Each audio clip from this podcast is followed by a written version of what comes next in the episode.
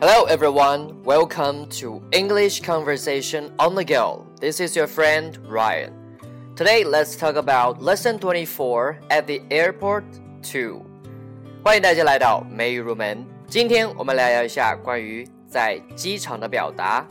二，Number one, I'm afraid. I'm afraid that 表示恐怕怎么怎么样。For example. I'm afraid it's going to rain this afternoon. 恐怕今天下午会下雨。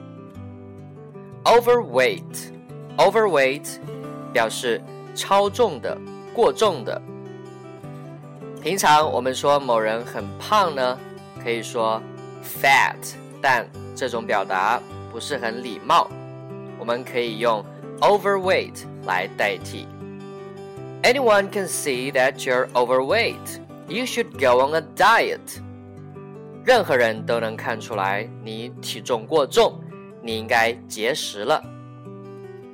Number two, let's see, let me see，表示一种停顿，说话的人在思考、在想或者计算。这句话之后通常加上破折号，以说明。For example. How long are you going to stay here? Let me see, or let's see. Five days, I think. 你打算在这里待多久？我想一下，应该是五天吧。Number three, that's not too bad. 那还不算太糟。它的反义句子，That's too bad.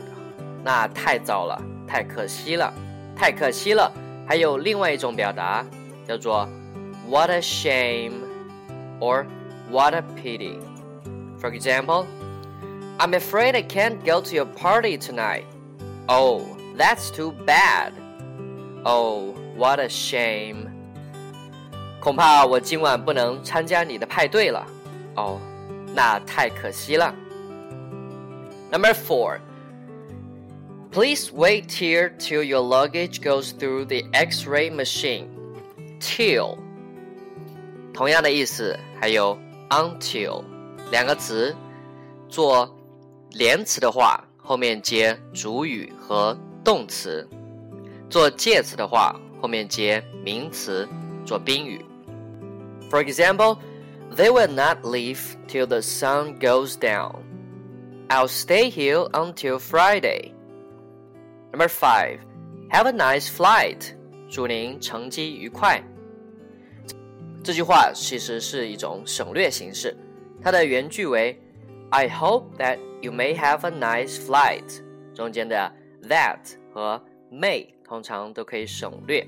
类似的还有 "Have a good time"，祝你玩得愉快；"Have a nice day"，祝你今天过得愉快。That's it for today. See you next time.